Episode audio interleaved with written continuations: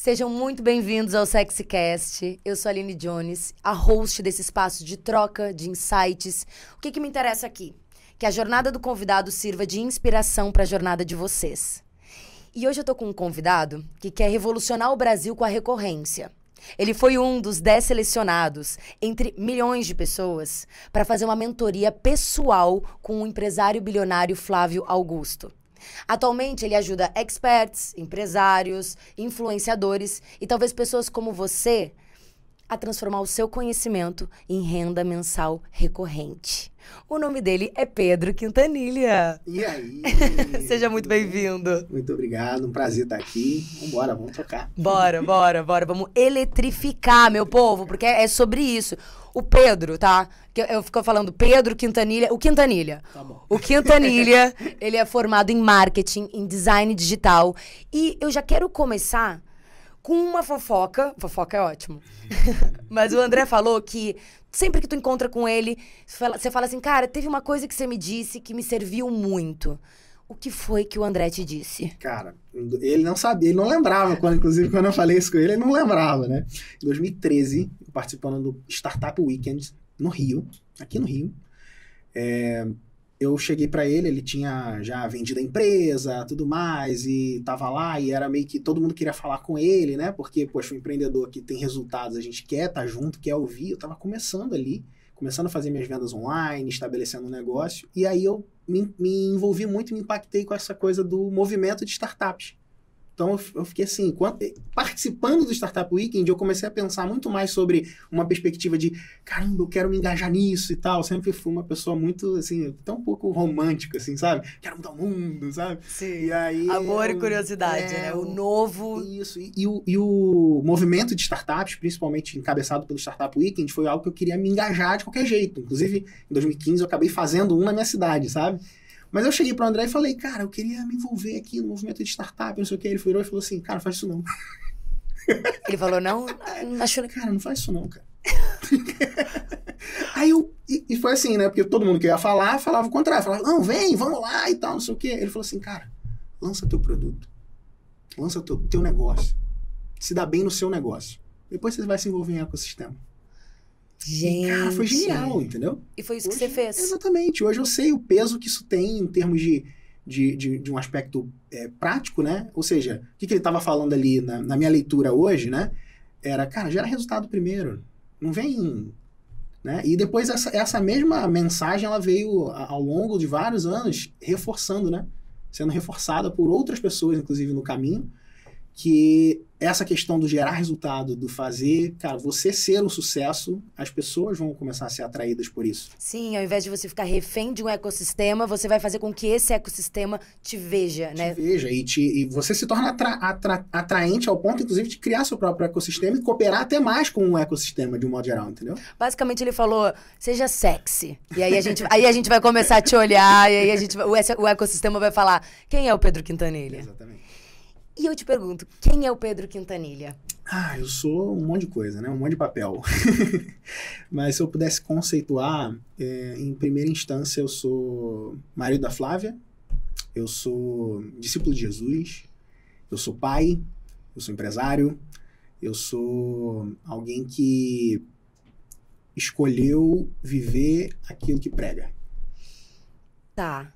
E aí eu te pergunto, é, você, o que, quando a gente chega pra conhecer quem provavelmente tá nos assistindo e fala quem é esse cara, você transforma, você ajuda as pessoas a transformar o conhecimento que elas têm em um produto. Sim. Consultoria, né? Eu funciono como consultor, né? O, o meu modelo de negócio, ele nasceu a partir dessa perspectiva de conseguir escalar a minha hora como consultor e servir as pessoas em maior escala, mesmo continuando como consultor. Então, se a gente pudesse conceituar, meu modelo de negócio ele é baseado assim: te mostro como fazer na base, né? Então vem é, cursos, é, conteúdos gratuitos, é, eventos online pagos, né? Então na base te mostro como fazer.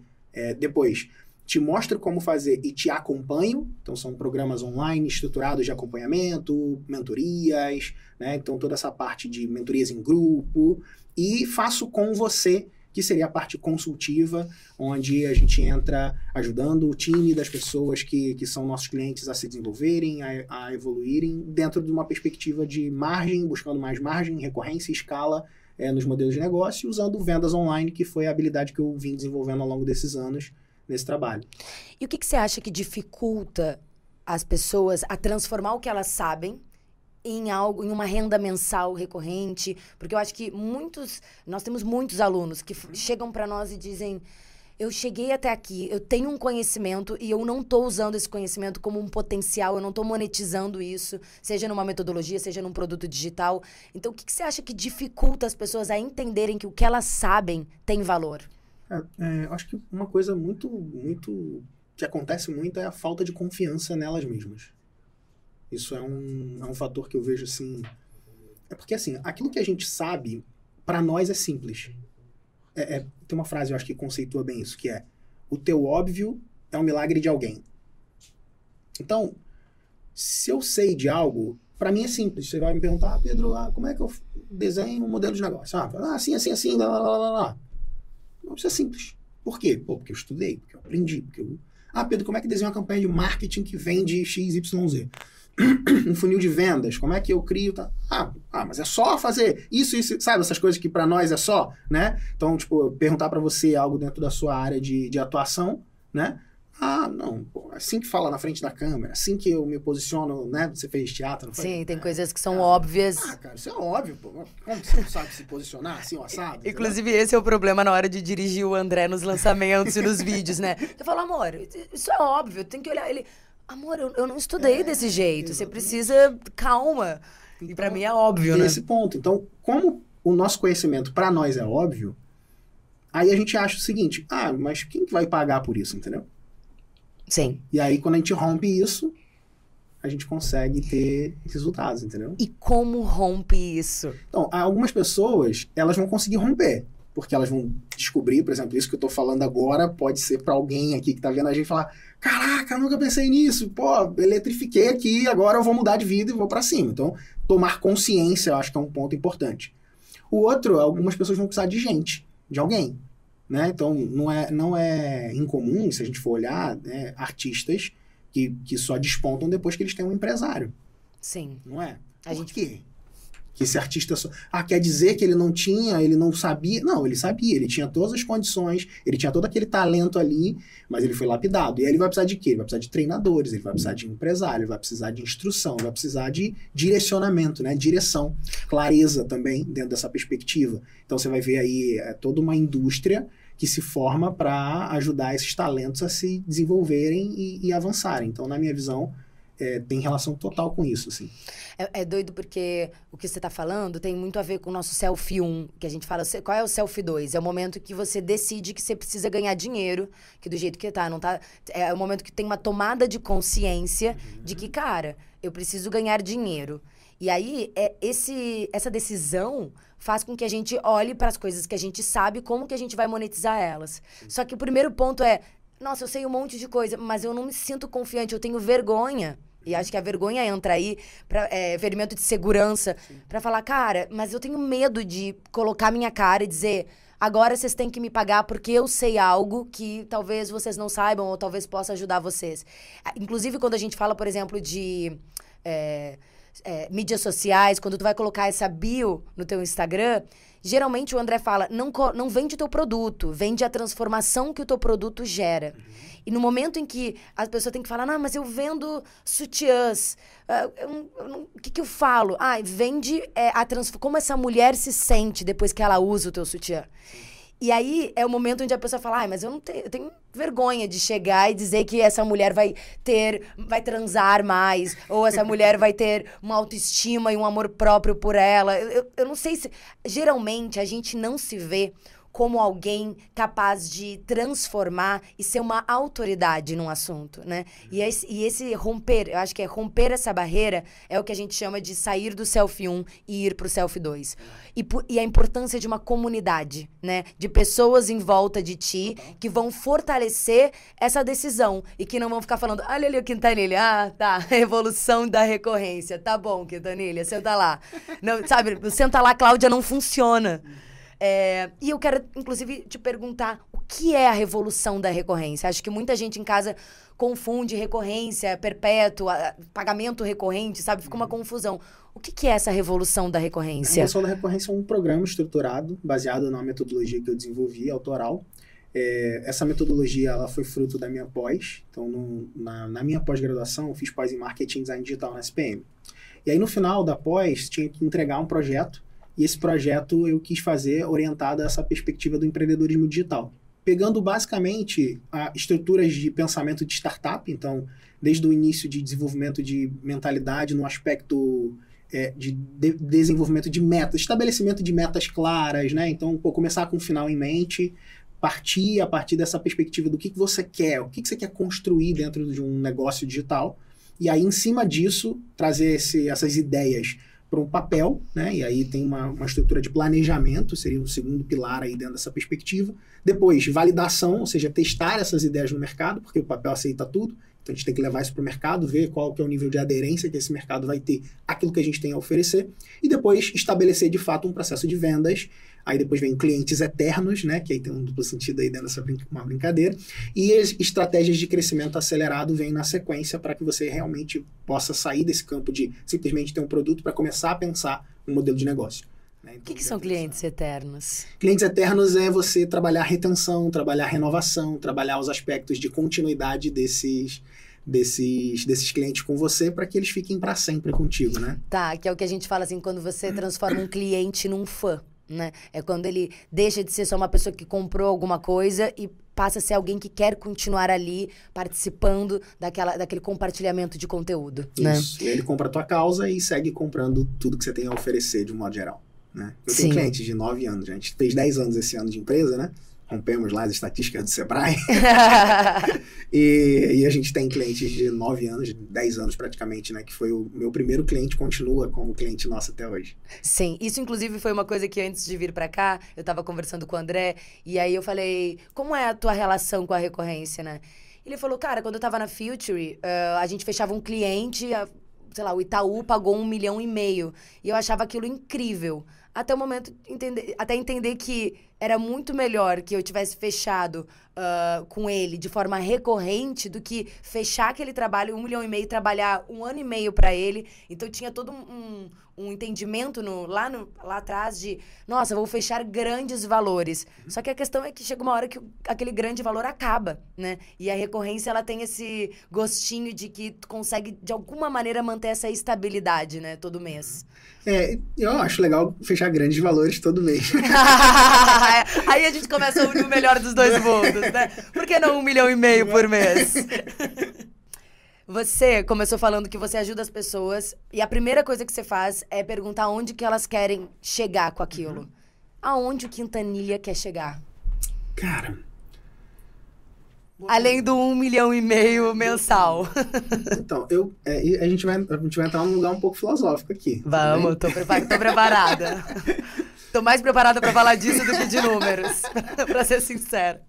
Assim, é, é muito doido, né? Porque o sonho da minha vida não depende de mim. Eu, eu tenho construído é, um negócio que eu creio que ele depende de mim, depende da minha decisão, né? Eu acredito que decidir vale mais do que acreditar. Então, é, toda a construção do mentalidade empreendedora, tudo aquilo que a gente vem fazendo, né? E mentalidade empreendedora a, a, é essa mentalidade que eu carrego e é o nome da nossa empresa também, né? Então, ela vem baseado num, numa decisão de construir um negócio que ajude as pessoas, que se desenvolva e tal, e que tem essa perspectiva e, e nosso né, propósito transformador massivo é levar essa mentalidade para 20% da população do mundo através da mensagem dos nossos clientes. Então, a gente se vê como um amplificador. Que inclusive eu adorei o que você fala de acreditamos que gerar emprego é melhor que ter emprego. Isso tem muito a ver com a tua história, né? Sim, total. E, e essa perspectiva de, de levar essa mensagem, isso, isso tem a ver com, com esse anseio de, de alguma forma, fazer a diferença é, com uma mentalidade que foi tão impactante para mim e que acabou, de fato, mudando a vida da minha família e das pessoas ao meu redor sabe? Então, esse, esse é um ponto. Né? E, e quando eu falo que, só fechar o parênteses aqui, né? Quando eu falo que o sonho da minha vida não depende de mim, porque o sonho da minha vida é ser avô. Mentira. Não, eu não tô acreditando que você tá falando isso. Ontem eu tava conversando com o André e ele falou isso. Ele falou, cara, eu queria. Eu acho que ser avô pode ser uma meta na vida. Eu falei, ser avô não pode ser uma meta na vida. e agora tu para na minha frente falando que você quer ser avô. Esse é o sonho da minha vida. Não, eu não acredito nisso. Como assim? É. Quem, tu acorda de manhã e fala, tomara que chegue o dia que eu seja avô? Não é possível. Eu não acredito nisso. Isso se intensificou depois que eu vi o meu pai sendo avô. Tá. Isso se intensificou e se solidificou depois que eu vi isso acontecer. Porque ele é uma pessoa muito feliz sendo. muito realizado, assim, é um negócio absurdo, entendeu? Caralho, eu não tô E a gente conversa sobre isso. E, e aí eu fico falando assim: caraca, eu preciso ter mais filho, cara.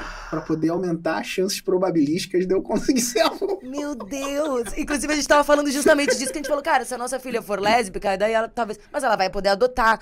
Aí ele falou: tá, não, beleza. Mas ela também pode ser hétero e não querer ter filhos. Exatamente. E aí ele falou: é, mas daí então a gente faz mais um. Eu falei: pra ti é tão importante assim a proliferação do gene da família? E o.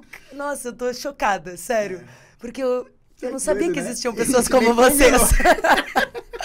Tentar ser avô. É. Eu vou começar a olhar para a perspectiva de que ser avó pode ser uma meta da vida. Tá vendo? E, e você falar isso, é, e até pensando também nessa frase, né? Acreditamos que gerar emprego é melhor que ter emprego. Uhum. E aí, lembrando que a tua mãe, lá atrás, chegou para ti e disse: Não quero filho meu coçando atrás de balcão. Uhum, roçando né? umbigo atrás de balcão. Roçando umbigo atrás de balcão de loja. É, você vem de uma família que era empreendedora no comércio uhum. e ficou um pouco traumatizada nesse lugar, falando: Cara, não, não quero meu filho nesse lugar. É, porque a vida no comércio varejista, né, que era a realidade que meus pais viviam dentro do, daquilo que eles escolheram também como, como negócio, né? Era inconstante, né? Eles viviam muitos altos e baixos, assim. Eles viviam esse... Instabilidade. desafios, né? então... E, e tinha aquela, algumas questões, tipo, ah... Natal, a gente não tinha Natal, porque o Natal é a época que a loja mais vende, sabe? Então, eles sempre muito no operacional ali, dependia deles, né?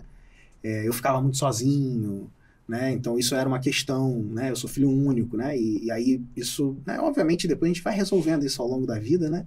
É, os pais sempre fazem o melhor que eles têm com aquilo que eles né, podem, né? Aquilo que eles, que eles receberam, né? Então, de certa forma, isso eram questões que me incomodavam, entendeu? E era reforçado por essa perspectiva, né?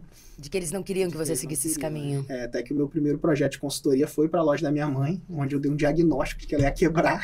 Mentira! ela ficou brabíssima. Esse pirralho, esse fedelho. Sabe alguma coisa de é, empreendedorismo agora? tipo, cara, eu fiz lá na época da empresa júnior na faculdade, né? E aí eu fiz lá um diagnóstico, ó, sua loja vai quebrar e tal, não sei o que. Ela, você tem que amar a loja, ela te deu tudo que você... É a hora que não adianta. Todos.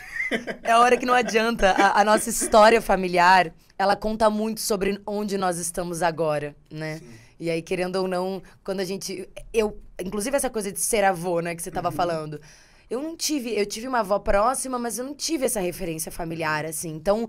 É, é, é, algo longe. E por ser longe, não define os meus sonhos. E passa longe do entendimento de que talvez isso seja um, uma grande realização. Sim querendo ou não, aquilo que a gente coloca como meta, como objetivo, como sonho, tá muito conectado ao que a gente chama aqui que é o nosso self 1 também, que é as coisas que nos passaram, às vezes os traumas que a gente viveu, é, as crenças, né, da, do sistema familiar. Então, é, nesse momento eu começo a perceber que eu não me dar conta de que ser avô pode ser um sonho de vida tem a ver, conta muito sobre a minha história familiar.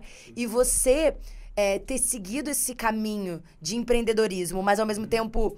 É, quase que falando assim, mãe, negando e falando, realmente não vai dar certo do jeito que você tá fazendo, é também um motor né? Bem, porque eu descobri muito do que eu não queria, né? Apesar de, de forma. que no início da jornada, não sei quem nasce com clareza total, acho que não existe isso. Não. Tipo, a pessoa vai descobrindo, né? Eu, eu, mas eu fui aprendendo assim, cara, o que eu não quero, né? Cara, eu não quero estar tá preso nesse sistema rígido de trabalho por exemplo, cumprindo um protocolo social de oito horas de trabalho, entendeu? Pô, eu quero poder construir uma coisa que não, não dependa disso, né? Que tenha liberdade. É, eu tinha um, um, anseio, assim, de, cara, é, viagem, de. Eu, eu tinha uma, uma coisa de. de eu, meu, meu maior desejo, quando eu era. Antes de ser empresário, era ser missionário. Gente. É, esse era o meu objetivo de vida, era o que eu queria fazer, entendeu? E aí, enfim, aí aconteceram situações que foram me levando para um outro caminho e que eu acabei me tornando isso a partir do meu negócio, através do meu negócio. Eu tenho consciência disso, né? Posso, é, você, o teu canal de YouTube, Uhum. o, é, o teu canal do YouTube, ele começa falando de Deus, Uhum. né? Como que você une essas duas coisas? Porque uma coisa é você falar de Deus e outra coisa é você falar de ganhar dinheiro. E a gente sabe que existe aí um mundo de coisas que acontece. Como que você lida com essa contradição? Durante muito tempo eu tive resistência, sabe, de, de abrir esses aspectos. Principalmente com um sentimento de que eu não queria que a minha fé fosse uma utilização meio que como se fosse uma ferramenta de marketing. Então, mesmo formado em marketing, sabendo os impactos disso, eu tenho um pouco de, de receio, assim, eu, sabe? Eu não gosto de, de gente que fica Usando Deus pra vender. não, não usando Deus para vender, é, usando Deus para enrolar os outros, para enganar as pessoas, para ludibriá-las, para isso me incomoda, entendeu? E assim, eu não quero fazer juízo de valor, né, apontar dedo para ninguém, não, não sou eu que vou julgar, né? Cada um vai dar conta de si. Mas eu não queria ser visto como um, um desses, você entende? Uhum. Essa é uma, uma perspectiva que tem essa questão é, e isso me, me fez ser resistente a falar abertamente da minha fé durante muito tempo. Até que um dia um amigo meu me incentivou a falar assim, cara, fala, cara, tu vive essa parada, entendeu? Tipo, por quê? Eu, sabe, tipo assim, eu sou livre para postar meu café. Por que eu não sou livre para postar a Bíblia que eu leio, entende? Foi a partir dessa perspectiva, sabe? Uhum. É, e aí eu fui lá e fiz um podcast para ele, que é aquele que é o vídeo. Aí eu botei a câmera para gravar o podcast. Aquele vídeo do meu canal, ele é o, o, o áudio do podcast de um amigo meu, chamado Vitor Ah, Damasio. tá. É, E- Empreendedores de Deus, que ele me incentivou a, a contar a minha história. E aí eu peguei e gravei em vídeo também. E aí, simplesmente como uma forma de. No meu canal não tem quase vídeo nenhum falando de Deus, só aquele. Sim, sim. Ok, É tudo- Isso é o que Eita. eu encontrei na internet. Isso... Olha, Siri. Valeu, Ciro. Obrigado pelo comentário. Então, É Deus, é Deus, tá falando. tá com a voz ok, voz de Quintanilha, vamos conversar Vamos sobre empreendedores de Deus. Então, e aí aquele, aquele incentivo ali, eu falei assim, cara, então eu vou pegar isso, vou botar e, e vou deixar como vídeo introdutório do meu canal. Eu chamo até de a história por trás da história por isso, entendeu? Uhum. Porque aí eu rasgo aspectos da minha fé que normalmente eu não, não abro em lugar nenhum, mas tá lá, estampado. É o que eu creio, é o que eu acredito, é o que eu vivo. Se você me acompanhar no meu dia a dia, você vai ver essa realidade, é essa, essa- essa perspectiva, entende? Sim. Então, isso foi o que, o que deu esse, esse romper. Então, essa relação realmente é uma relação que pode ser considerada uma relação assim, né? Não sei se é conflituosa, porque se a gente for olhar na própria Bíblia, você vai ver Jesus falando de dinheiro muito, né? Fala muito sobre isso. Porque o dinheiro não é bom nem ruim, a gente que dá. O, o, o, o dinheiro é neutro, né? Igual uma arma, igual um monte de coisa. Né? Igual a tecnologia. Tem gente que pode dizer, tecnologia está matando as pessoas. Não, cara, não, a tecnologia está salvando muita gente. Mas, por exemplo, é, dentro do Sex Canvas, um dos pilares da teoria é que existe uma mentalidade também de que Deus vai prover. Existe um lugar, os sete pecados capitais, um deles é a ganância, né? Um deles é tome cuidado, ser humano, não seja ganancioso. É, e o mundo foi mudando, é, mas ainda assim, hoje a gente encontra uma série de pessoas que ainda vivem o entendimento de que se eu ganhar muito dinheiro, eu sou um rico filha da puta. Ou se eu ganhar dinheiro, isso não, eu não vou pro céu.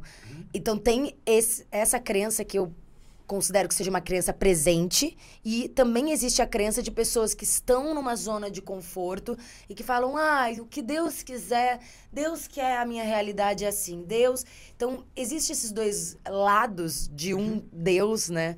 É, que eu acho que até vamos separar, de um Deus não, mas de dogmas religiosos, de crenças Sim, religiosas. sim. É, o que, que você pensa dessas duas coisas? Cara, é porque o que, eu, o que eu acho genial, assim, e aí a gente vai entrar num papo bem filosófico, tudo bem? Vai, vai falando. É, adoro.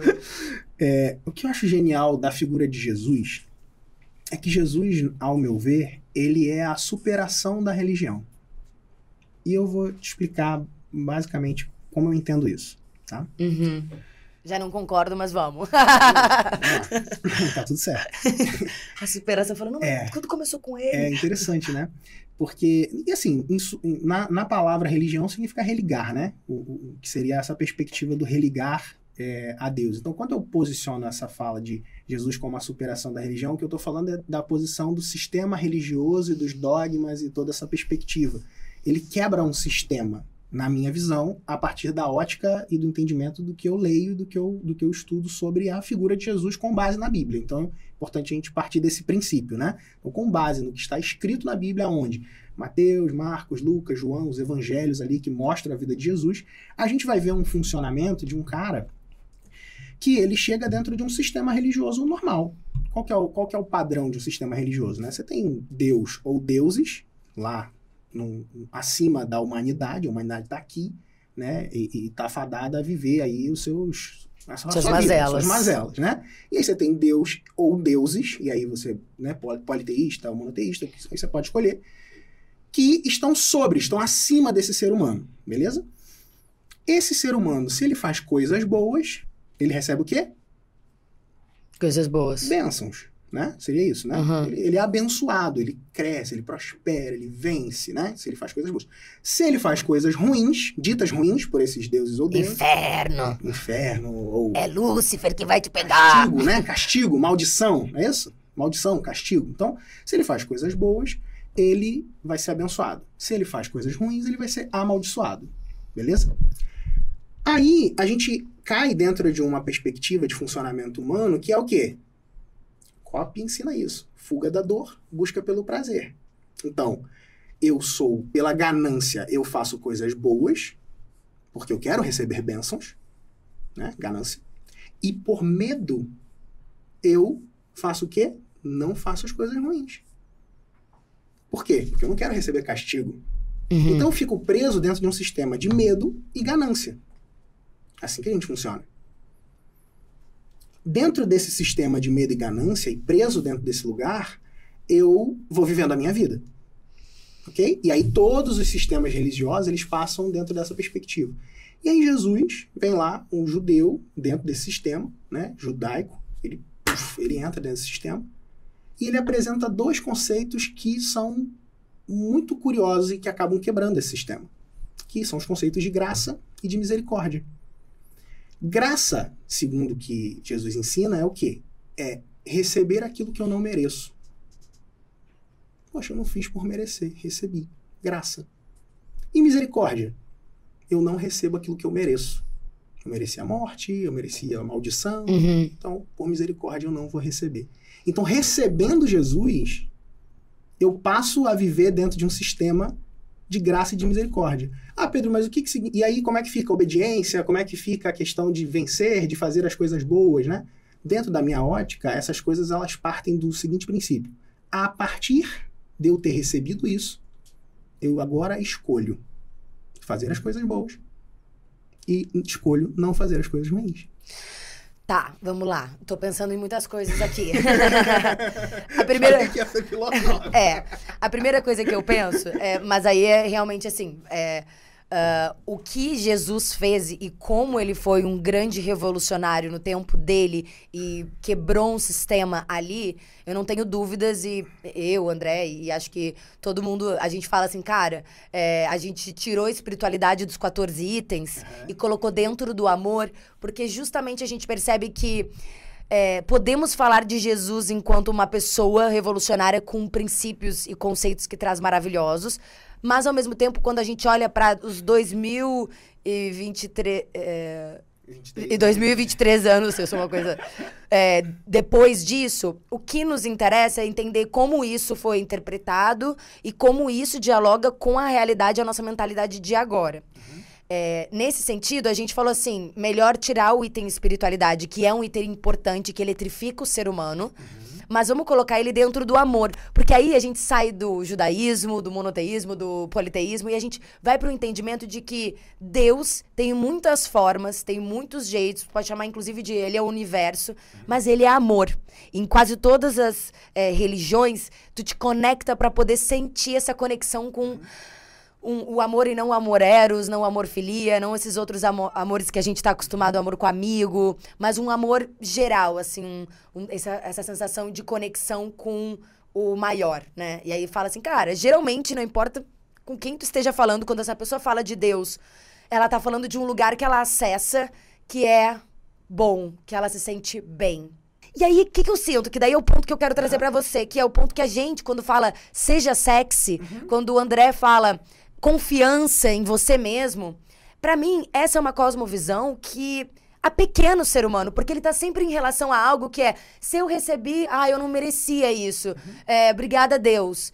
E se eu uh, fiz coisas ruins e não estou recebendo castigo, é sempre uma relação que eu sinto que não é uma relação boa e que, para mim, uhum. tá em contradição quando tu fala de em, é, Empreendedores é Deus. É doido, né? Qual foi o, nome do podcast que você foi sobre Deus? Empreendedores de Deus. Empreendedores de Deus. O empreendedorismo, ele é, é um, uma, um estilo de vida que coloca a responsabilidade em ti uhum. e que se você chegou até aqui, tá faturando o que você tá faturando, ou você tem a família que você. Você construiu isso. E eu, o que eu sinto, assim, que é a minha visão, e que eu, por isso que eu gosto do Sexy Canvas como visão é porque não tem problema nenhum você fazer o Snoop Dogg e falar eu agradeço a mim e eu também agradeço a mim e eu quero terminar agradecendo a mim. Porque eu cheguei até aqui, não quero dizer que o universo não ajudou, mas que a gente não fique nessa relação passiva de obrigada ou não sei, tu tá entendendo o que eu quero dizer? O que, que, você pensa? É, parece contraditório parece Deus e empreendedorismo. Que quebra o protagonismo do ser humano, né? Isso. E o que, que você. Como você se relaciona? Porque você é um empreendedor. É, eu não vejo dessa forma, porque eu vejo que a partir do momento em que a gente recebe é, a Deus, e aí dentro de uma perspectiva de receber a Deus dentro da minha cosmovisão, é você aderir ao que Jesus fala e o que ele prega e viver isso, escolher de forma deliberada viver segundo isso é, e a partir desse momento, né, em que você confessa com a sua boca, em que você né, traz isso para dentro e começa a viver essa realidade, é, você acessa um, um, um, espaço de real protagonismo na vida. Então, é, para mim não é conflitante, porque a partir do momento em que eu creio que eu nasci de novo em Cristo e com é, e que esse Espírito de Deus ele passa a habitar dentro de mim, e, e, aí você vai ver textos das escrituras que vão falar sobre isso, esse espírito ele está amalgamado ao meu, né? Amalgamado é junto de um jeito que não dá pra gente separar.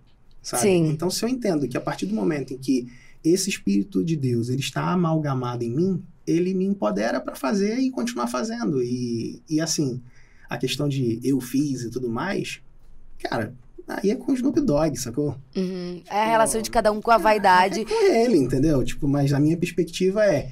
Graças a Deus. Tá, então é, tu deve ter vivido. Fui lá, fiz, venci, graças a Deus. Sim, eu, eu, acho que também é um lugar de não é nenhum nem outro. Porque talvez eu não, eu não esteja aí conectada com essa questão do amalgamado a Deus, mas eu não tenho dúvida de que tudo que eu tenho é, faz parte da minha conexão com o universo, que ela é inseparável e não importa o nome que você dá, se você é evangélico, católico, uhum. você tem gente que tem um, uma visão onde fala assim, hum, é um graças ao universo. Tô aqui, se eu tô viva, se eu tô respirando, alguma coisa também tá me mantendo além da biologia e tudo mais. Mas, quando você pegou o seu celular pelas primeiras vezes, porque você é um cara que transformou o teu conhecimento num produto. Sim. E aí você pegou o celular para fazer teus primeiros stories e vender a tua metodologia autoral. Uhum.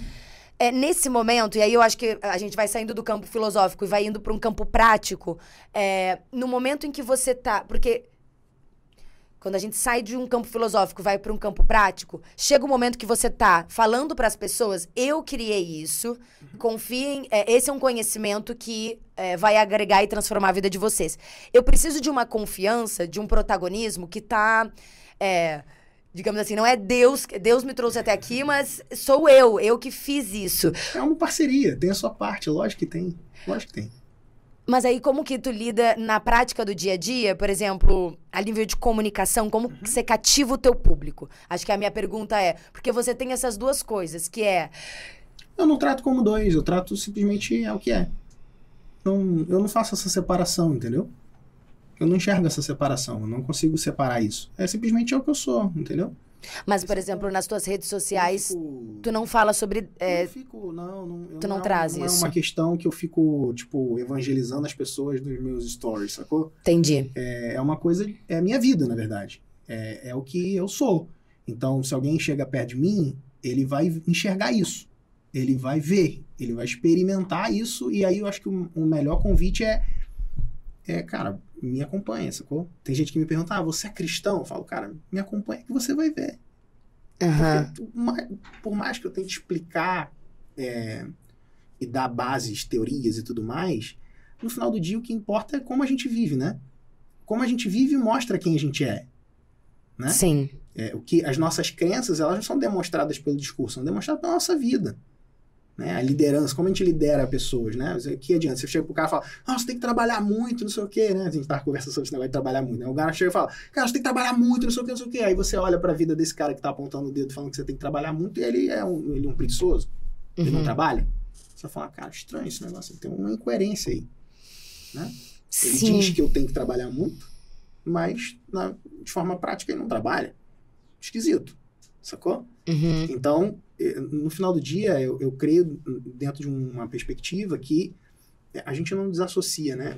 Porque, assim, dentro da nossa perspectiva, da nossa linguagem, da nossa forma de pensar, cabe, muitas vezes, alguém dizer eh, eu acredito nisso, mas eu faço aquilo outro, né? Cabe isso, né? Tipo, faça o que eu digo, mas não fa faça o que eu faço. Não tem? Mãe, Uhum. pai, às vezes, né? Quando tá fazendo uma coisa que ela vê como errado, né? Fala, ah, meu filho, faça o que eu digo, mas não faça o que eu faço, né?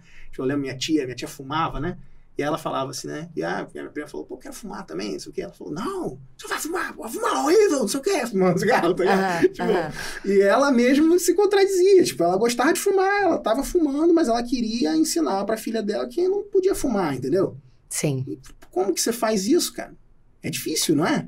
Sim. É difícil, mas, tipo, cara, ela acredita realmente naquilo, então a, a nossa, a nossa forma de pensar, ela, ela às vezes cabe esse lugar no, no sentido de pensamento. Aí é a hora que a gente percebe que a tua conexão com Deus te faz ser uma pessoa mais íntegra. Então, tudo que eu estiver falando, é, eu quero corroborar, eu quero. É uma busca. É uma busca Ah, tua. porque quer dizer que você, tudo você faz certinho, não sei o quê? Bom, claro que não, pô. Você Mas- é humano, é óbvio, né? Só que, pô, quando eu fizer algo que eu entendo como errado, como enxergar, conseguir enxergar isso, eu preciso estar pronto pra me arrepender disso, né? É- Esse é o meu, essa é a minha, minha perspectiva de mundo, entendeu? Sim. Mas aí, é, quando você entra em contato com o ser sexy, do Sexy Canvas, né? Seja sexy. E Uhum. quando a gente fala seja sexy de forma mais ampla, pensando inclusive em traçar um paralelo com o que tu faz, que é ajudar as pessoas a transformar o conhecimento delas em uma renda recorrente. É, o ser sexy fala muito sobre confiança. E aí, independente Aham. do Deus, independente da graça ou da misericórdia, leva. Naquele, se naquele momento tu tá confiante e tu acha que é só por tua causa, ou se tu acha que é por tua causa e um pouco de Deus, se tu coloca Jesus, ou se tu fala, mano, eu tenho 12 discípulos atrás de mim, não importa. O que importa é você estar confiante. Eu queria que tu falasse um pouquinho pra, pra nossa comunidade como a gente faz pra. é, falar, cara, agora esse é o meu produto digital. É, qual é o passo a passo? Vamos supor que tem muita gente em casa agora que fala, tô um pouco perdido, já entendi que tem uma galera ganhando dinheiro no digital. É, Quintanilha, como eu, que sou uma terapeuta ou que já. Como eu faço esse conteúdo me dar dinheiro? Perfeito. A primeira coisa é a gente saber para quem a gente está falando. Quem é o seu cliente ideal, tá? Eu gosto de uma figura de, de, de na figura da persona, né? De forma bem, bem prática ali. Que só quero só um, um adendo. Aqui no Sex Canvas a gente não fala persona, a gente usa persona e a gente fala do self. Porque muitas vezes a persona é esse personagem que a pessoa diz que, ah, eu quero levar o meu pet e vou fazer isso porque eu amo muito o meu pet. Na verdade, tu não aguenta mais que o teu pet tá cagando a casa inteira e você entrega e fala assim, por favor, resolve uma dor que eu tenho vergonha de dizer que, no fundo, não é por amor, mas é por raiva que eu tô contratando um adestrador. Então a gente brinca, a persona e self são dois conceitos bem importantes. Excelente. Mas começar por eles, sem dúvida, é o Começar ponto. isso. Então, cara, cliente ideal. Quem é o seu cliente ideal, entendeu? Aí tem um- uma dica que eu acho legal, que é o seguinte: se você já atendeu alguém, eu atendo muito, eu sei que vocês também, profissionais liberais, né? Pessoas que prestam algum serviço e que estão nessa busca de ir pro digital. Então, se você já atendeu alguém, aí eu tô falando pra você aqui, né? Você já atendeu alguém, pensa naquele um cliente que você gostaria de ter um monte. Esse é um hack. Entendeu? Aham. Sabe? Tipo, um José Neto, esse é o meu, né? Um José Neto, cara, o José Neto é um cara que eu sou apaixonado por ele, cara. É um cara muito gente boa. Ele é um cliente que é pô, um cliente fiel nosso. É um cara que tá com a gente, que compra os nossos produtos, que recompra, que entrega muito valor, gera valor pra caramba. Ele trabalha com médicos. Então, assim, é uma galera que a gente ajuda muito. A gente consegue ajudar muito bem médicos, porque são caras que normalmente têm bastante conhecimento, né? E tem, e tem um pouco de insegurança em dividir esse conhecimento de forma estruturada. Então, o público médico é um público que a gente ajuda muito na nossa empresa. E aí, esse cara, né, que é o José Neto, quando eu tô fazendo um conteúdo, eu tô falando com ele.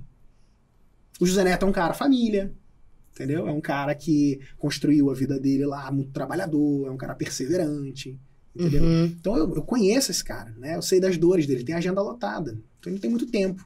Ele precisa de algo rápido, prático, objetivo, sabe? Porque as dores dos clientes, né, ela- é- são dores que variam muito. Quando você pega, por exemplo, o- a dor dos médicos, é, um- é uma dor muito específica, porque muitas vezes a questão deles não é ganância. Não é, é- não é- eu não tenho problema Mais com dinheiro. Exatamente. Mas eu, eu, eu preciso de liberdade. A gente também tem aqui o Sex Doctors e é sobre isso. A gente fala assim, cara, é, a gente já entendeu que esses médicos, eles querem liberdade, porque se eles, é, eles querem viajar, e daí os quatro dias que eles vão viajar, eles perdem um faturamento enorme, às vezes de cirurgia, de é, partos. E aí, cara, vou viajar, passar quatro dias na Bahia e perder 500 mil reais? Não vou fazer isso.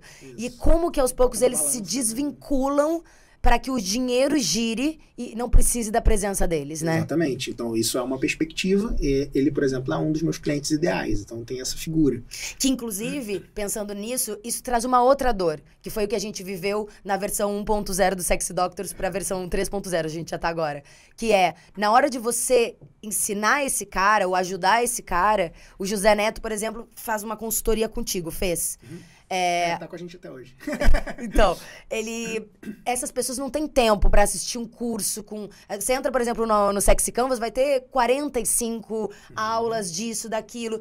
Essa pessoa não, não tem tempo pra, às vezes, fazer um curso que ela poderia pagar fácil, mas. E aí você começa a entender que. Você vai precisar pra falar com o seu José Neto, você vai ter que entender como falar com ele, porque ele é um cara que talvez não atenda telefone, não responde no WhatsApp, ele quer mudar de vida, mas às vezes é, outros atrapalhos, né? que inclusive é uma frase que você fala muito, que é um dos teus slogans, né? Quando você encontra o seu limite, o desafio é maior do que você é capaz de vencer. Eu, eu- me veio essa frase agora porque muitas vezes o médico entendeu a limitação dele, tenho grana, tô aqui, agora eu quero ir pro digital e de repente que o digital me dê a oportunidade de não precisar ter que trabalhar tanto e me render mais dinheiro. Eu sou capaz de fazer essa transição? Lógico. Todo mundo é capaz. Tem que querer, né? E querer, signi- eh, pro Quintanilha, querer eh, fazer essa transição, por exemplo, significa o quê? É pagar o preço porque normalmente quando a gente começa alguma coisa, e aí essa é um, isso é uma questão da maioria dos profissionais, né? Eles dedicam uma vida inteira a construir uma carreira. E aí na hora que eles vêm pro digital, eles querem em um, dois meses resolver todos os problemas da vida deles, entendeu? Sim. Isso, cara, vai se enrolar, entendeu? É porque o digital também tem esse lugar de fulano que acordou do dia pra noite e ganhou milhões. Ciclana que vendeu um milhão em fones de ouvido no drop. Umas coisas assim, a gente tava numa mentoria e isso aconteceu. Então tem isso, né? Ele te possibilita isso, mas não quer dizer que isso vai acontecer com você, né? Então, e aí como que a gente lida com a expectativa? Aí alinhamento de expectativa, não tem jeito. Tem que alinhar. Você tem que pensar sempre o seguinte, cara, qual que é o meu cenário provável, né? Eu gosto sempre de pensar em três cenários, né? Pior cenário, um cenário provável e um melhor cenário. Então, toda vez que eu vou pensar uma estratégia online, alguma coisa assim, eu busco olhar por essa, por essa perspectiva. E aí, cara, se você conseguir encaixar, né? Bom, acho uma oferta muito boa, né? Porque sempre vão ser três variáveis aí dentro de uma campanha, né? Você vai ter a captura, por exemplo, quantas pessoas você consegue trazer para o teu, teu ambiente ali de, de, de venda, né? A tua zona de engajamento, vamos dizer assim, né? Depois você vai ter é, as pessoas que realmente apareceram ali, né? Então, se a gente estiver pensando numa aula online para vendas, que é um, um formato comum de você fazer vendas, né? Webinar, chamado de webinar, né? Webinário, enfim, tem vários nomes, né? É, então, primeiro você tem que ter a capacidade de trazer as pessoas. Depois você tem que ter a capacidade de fazer essas pessoas aparecerem, estarem ali na sua frente. e depois você tem que ter a capacidade de vender para elas, né? Então são essas três variáveis. Se a gente olha para essas três variáveis entende como elas funcionam, buscando otimizar cada um desses pontos, a gente vai conseguir ter mais sucesso. Então, aí entram esses aspectos de pensar os cenários. Pô, se eu trouxe, sei lá, quero ter 10 vendas, eu sempre começo de trás para frente, né? Quero ter 10 vendas. O que eu faço? Eu preciso ter pelo menos 100 presentes. Para eu ter 100 presentes, eu tenho que ter pelo menos mil capturados. Seria um cenário básico, assim, sabe? E falando de alinhamento de expectativas, é, você, como Quintanilha, dentro do teu modelo de negócios, é, qual é as tuas expectativas, assim, inclusive a nível financeiro de, hum, eu tô, eu, meu cenário o meu cenário ruim é esse, o meu cenário otimista é esse, mas é aqui que eu quero chegar financeiramente na vida. Como que tu tá hoje? Então, eu não tenho um teto. Né? Nesse momento, a gente está olhando para a construção de um negócio de 10 milhões e a, e a sequência disso é um negócio de 100 milhões. É, em termos de números absolutos, esses são os meus marcos, entendeu? Uhum. É, eu não tenho, não, eu tenho um caminho já orientado para a conclusão de um negócio de 10 milhões, que é a trilha que a gente está seguindo hoje. É, mas a, a, acima de, né? Então, seguindo nessa, nessa jornada. Em termos de estrutura, né? Enfim, equipe, tudo isso, a gente está tá nesse, nesse jogo.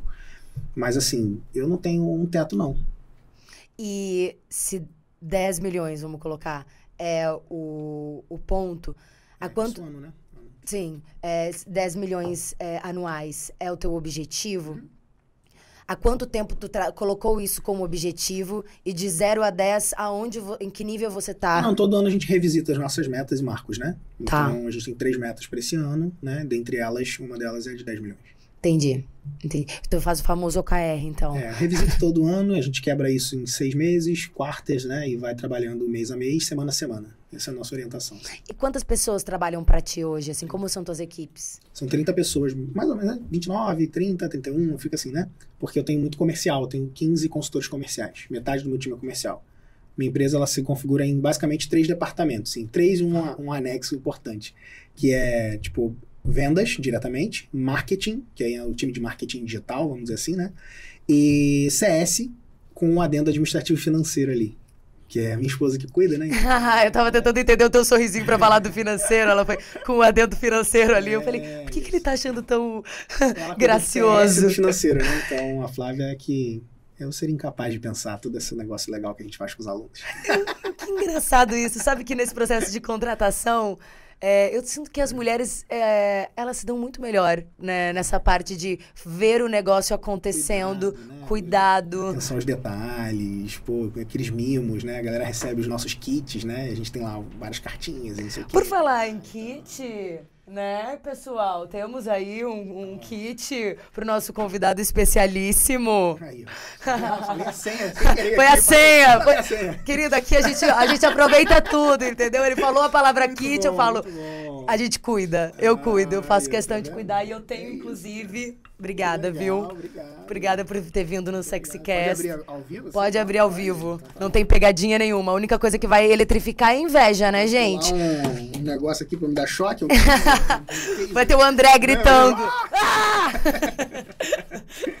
Olha isso, cara. Que legal. Sex Canvas Academy. Hackeando o jogo da sociedade. Inclusive, a gente considera um, um hacker, né? Porque você é um cara que tá todo tempo pensando em como otimizar a vida de quem trabalha contigo, né?